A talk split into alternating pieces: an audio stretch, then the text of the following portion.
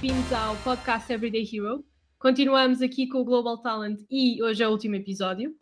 E comigo eu tenho o Adelino Portela. Adelino, bem-vindo. Olá, boa tarde. Antes de mais, e o tema é priorizar como um pró, portanto, prioridades, eu gostava que te apresentasses em primeiro lugar. Ok, muito bem. O meu nome é Adelino Portela, sou Solutions Architect na Randstad, já tenho um percurso com a Randstad de 7 anos, a trabalhar diretamente na Randstad, já tinha trabalhado com a Randstad para a Randstad dois anos antes disso, tenho uma carreira sensivelmente de 10, 11 anos, Uhum. portanto, muito ligada à Randstad, no desenvolvimento de aplicações eh, web eh, e a ajudar aqui os nossos consultores eh, e todas as áreas a facilitar o seu trabalho. Muito bem. Como é que é isso? Como é que ainda não tínhamos aqui ninguém? Tivemos a Andreia, sim, da Dizzy, mas ainda não tínhamos ninguém que aqui o principal papel fosse a parte de, de desenvolvimento. Como é, que, como é que é isso? Fala-me um bocadinho. Eh, posso dizer que o tema de, de hoje é mesmo muito importante eh, nesta área. Estava um bocadinho de eco, não é?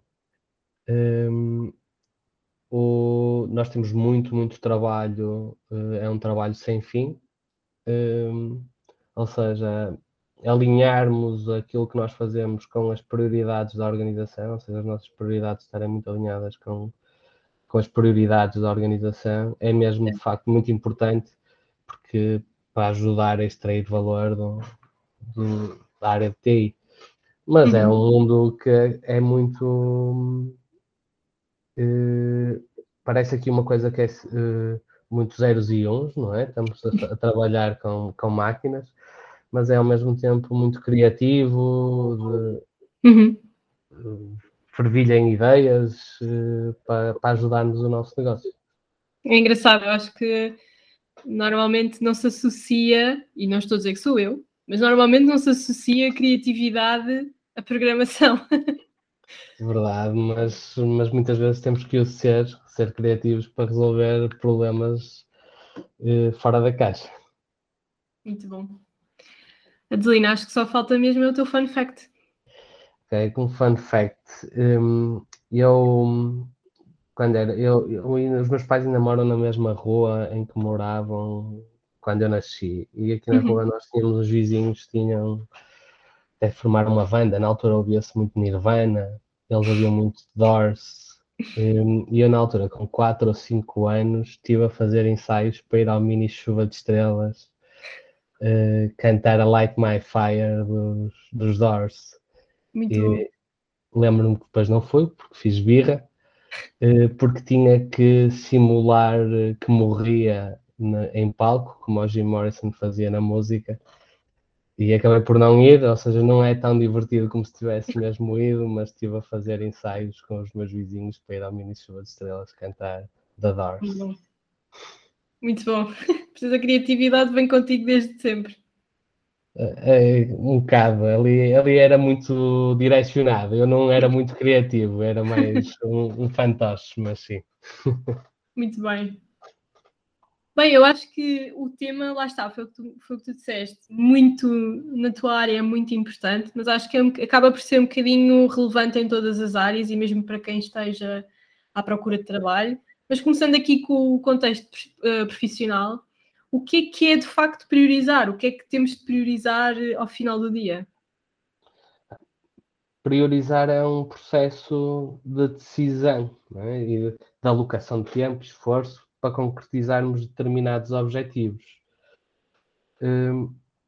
Com isto, como eu falava um bocado no alinhamento com os objetivos da organização, não é? nós temos que ter uma noção eh, aprofundada do que é que é efetivamente o objetivo. Saber o porquê é muito importante para depois a gente priorizar Uhum. eh, corretamente. Eh, outra parte deste processo de decisão é muito importante eh, decidir o que não fazer. Pois, Eh, porque quando estamos a dizer que sim e estamos a fazer uma coisa, estamos a dizer que não a todas as outras. Às vezes o saber dizer que não, eh, na realidade, permite-nos dizer que sim àquilo que é efetivamente prioritário. acaba por ser aqui o primeiro passo é dizer não ao que não é importante. também passa muito por aí, principalmente quando vivemos num, num tempo em que temos tanto que fazer, que o nosso tempo é tão curto, é o não é mesmo muito importante. E quais são aqui as ferramentas ideais, ou pelo menos as que costumes usar, não sei se tens por hábito usar, uh, mas ferramentas que permitam aqui uma boa gestão de prioridades. Pode não ser ferramentas, pode ser, na verdade, estratégias que tu adotes. Pronto, nós na, área da, da, programação, isto não é uma ferramenta específica, é uma, uma metodologia. Uhum. Uh, é o Kanban. Sabes o que é, que é o Kanban? Sim, mas há quem não saiba, portanto. um, mas assim, em termos muito práticos, o, o Kanban é uma forma de estruturar tarefas em que uhum. Eh, nós definimos as colunas, que são mais ou menos o estado em que as coisas estão, e estas colunas podem ser definidas por nós, uhum. nós em equipa, ou nós até individualmente para gerirmos as próprias tarefas mais individuais, mas em equipa torna-se mesmo muito fundamental. Um, e assim, muito básico era normalmente o to do, doing, done, não é? E temos três colunas. E depois vamos pondo uh, cartões em cada uma destas tarefas para sabermos em quantas tarefas temos em cada estado.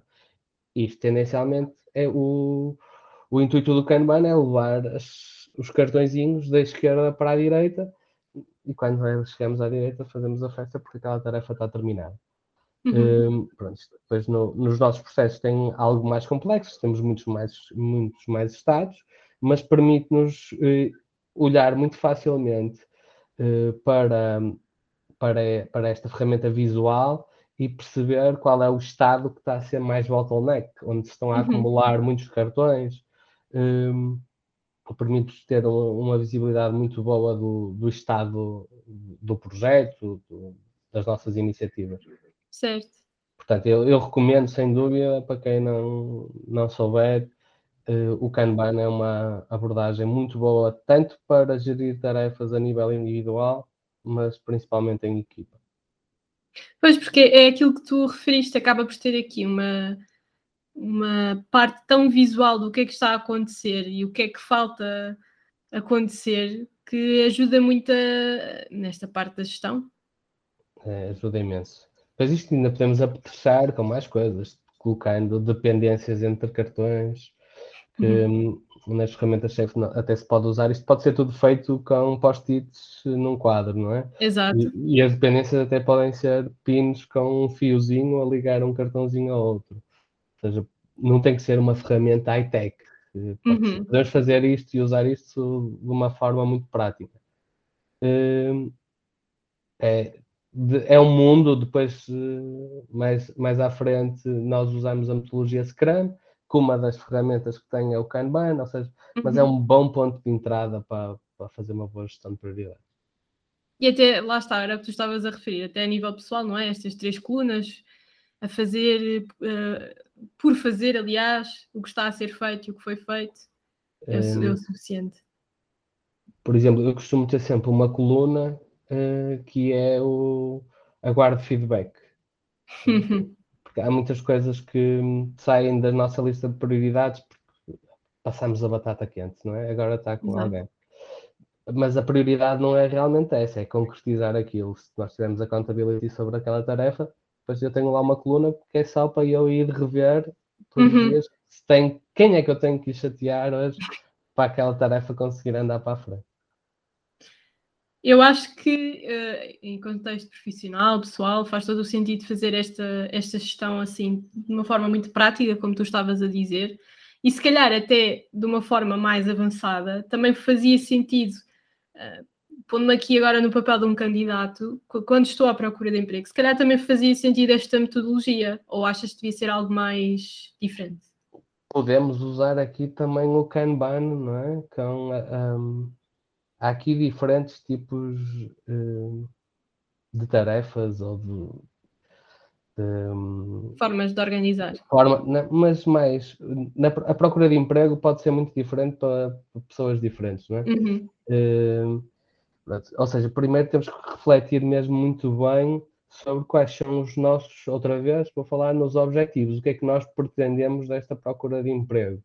É? Uh, quero me especializar em determinada área e quero me focar neste emprego, estou a precisar é de ter um income uh, o mais rapidamente possível. Os drivers aqui podem ser muito diferentes e a gente deve, deve hum, moldar uh, a nossa procura uhum. de emprego consoante aquilo que nós pretendemos dela, não é? Extrair dela.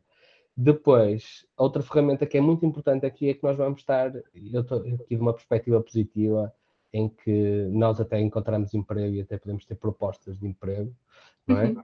Nós vamos ter que, mediante isso dos nossos objetivos, criar uma coisa também muito útil, às vezes quando estamos indecisos, não é? Mesmo na, na, outra que é os prós e os contras. Muito bem, sim. Uh, normalmente é para uma coisa, uma decisão de um lado, uma decisão do outro, os prós de uma e os contras de uma, para, a gente tomar a, a decisão de, do que é que vamos escolher, o que é que, que, é que vamos priorizar. Uhum.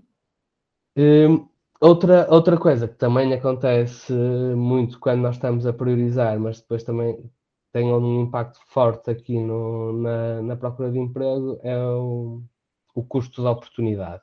Okay? Que é, se eu escolher isto, uh, se eu escolher este emprego, o que é que eu, o que é que eu estou a deixar para trás? Que oportunidades? É? Eu estou a fazer um compromisso a escolher este emprego e não é bem na área que eu quero, mas isto vai-me atrasar quanto tempo a procurar um trabalho na minha área?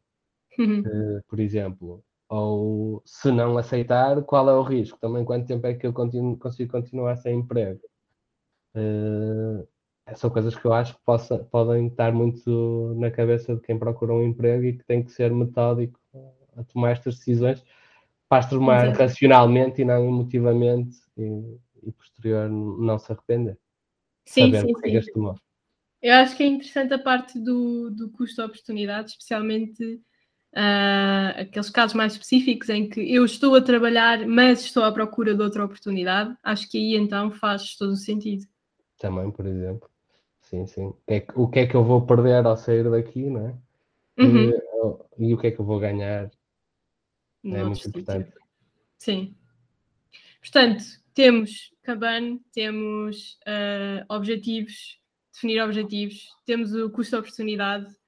Uh, acho que temos aqui já um sistema bem montado, mas se eu quiser, imagina que eu nunca fiz nada de gestão de prioridades, tenho a dizer que sim, faço. Não faço tão, de forma tão, um, tão específica, mas se eu quisesse começar hoje a arrumar as minhas prioridades, quais eram aqui as tuas principais dicas?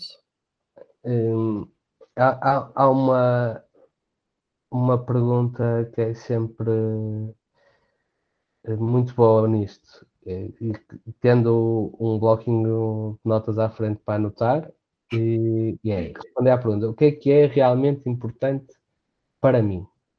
O que é que eu quero mesmo? Quais são os meus objetivos agora? Podemos estar só focados aqui no, no, no espaço profissional, o que é que é importante para mim eu fazer agora e que eu sinto a Exato. importância, ou num aspecto mais, mais lato, o que é que é importante na vida e uhum. o que é que eu quero. É? Mas isso de, de, fazer essa reflexão e anotar o que é que é importante para mim, o que é que eu acho de, que deve ser feito, é mesmo, mesmo uma reflexão que não é fácil, mas por onde vamos começar por fazer. É? De, tendo essas, uh, isso tudo escrito, depois olhar e tentar ordená-las, não é? Uhum. Um, isto é, é assim um, uma coisa muito básica, porque isso depois pode ser o driver para priorizarmos outras tarefas porque ligamos às coisas que são importantes para nós. Uh, depois, assim, uma coisa mais prática, não num sentido tão profundo, é uh, valorizar as tarefas em que temos autonomia total, ok? Uh, e se forem curtas, então, é, despachar logo aquilo, tirarmos um, a preocupação. O tempo é importante. No tempo. O, as tarefas em que não temos autonomia, em que precisamos de, de, outras pessoas, é procurar o engagement e ter a pessoa, gerir logo as expectativas da pessoa o mais rapidamente possível. Um, e outra coisa é saber dizer que não a quem, a quem, por mais alto que berre, ou se não entra na nossa linha de razão, que deve ser prioritário ou não, saber dizer que não.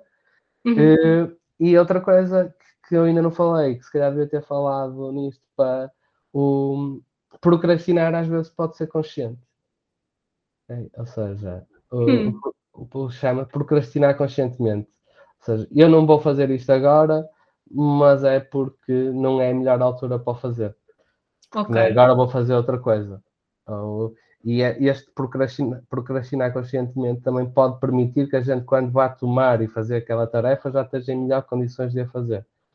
Ou seja, não o fazer só porque vou ficar a televisão, mas, mas porque não é efetivamente o mais importante agora. Muito bom, muito bom conceito. Não, não, não sabia deste conceito de procrastinar consciente. É, mas existe. Também não fui eu que o inventei, existe e, e, é muito útil. Uhum, sim. Sim, até porque uh, eu acho que muitas vezes não é só numa perspectiva da quantidade de coisas que tens para fazer no dia a dia, às vezes é mesmo o estado de espírito em que estás, ou se é algo, lá está, em que envolve um bocadinho mais de criatividade, muitas vezes não estás predisposto a isso. E não vale a pena estares a bater naquela tarefa se sabes que não vai correr bem naquele momento. Exatamente. E, e estás a falar de um processo criativo, não é? tu, tu vais, até o momento em que tiveres que fazer aquilo, tu vais estar a absorver Sim. inspiração de, de vários lados e até a ideia pode surgir no momento em que tu nem estás a, a pensar fazer aquilo. E depois, se calhar depois, olha, tiveste a ideia, a ideia convenceu-te e vai ser naquele momento em que vais fazer aquilo. Sim, vai sim. Eu acho que é engraçado, por exemplo, há um método que os escritores, e eu já não me lembro sinceramente quem é que foi o escritor que disse isto, mas o ato de escrever acaba por ser só 5% do tempo todo. E se nós pensarmos no nosso trabalho, o, o, trabalhar efetivamente, sei lá, num projeto novo, numa ideia nova, numa solução nova, acaba por ser 5% é efetivamente trabalhar na, no projeto, o resto é tu a pensar no assunto, a ir procurar opiniões de outras equipas, a perceber o teu espaço, o espaço que te envolve, a empresa. Todos os projetos acabam por também ter aqui uma divisão de tempo que as pessoas também têm de ter consciência para ajudar também nas prioridades passamos muito tempo a recolher inputs eh, para depois, com os tais 5%, conseguir alguns outputs. É. é verdade, é muito verdade. Muito bem. Adelina, acho que hoje já conseguimos aqui, vá, uma boa lista a aplicar para quem esteja a ouvir. Já podem começar a partir de hoje a fazer aqui uma lista de prioridades. Obrigada por ter estado aqui comigo. Obrigado pelo convite. E obrigada também a quem nos ouve. Uh, já sabem que voltamos na próxima semana. Uh, retomamos os nossos episódios normais, por isso estejam atentos e sigam as nossas redes sociais.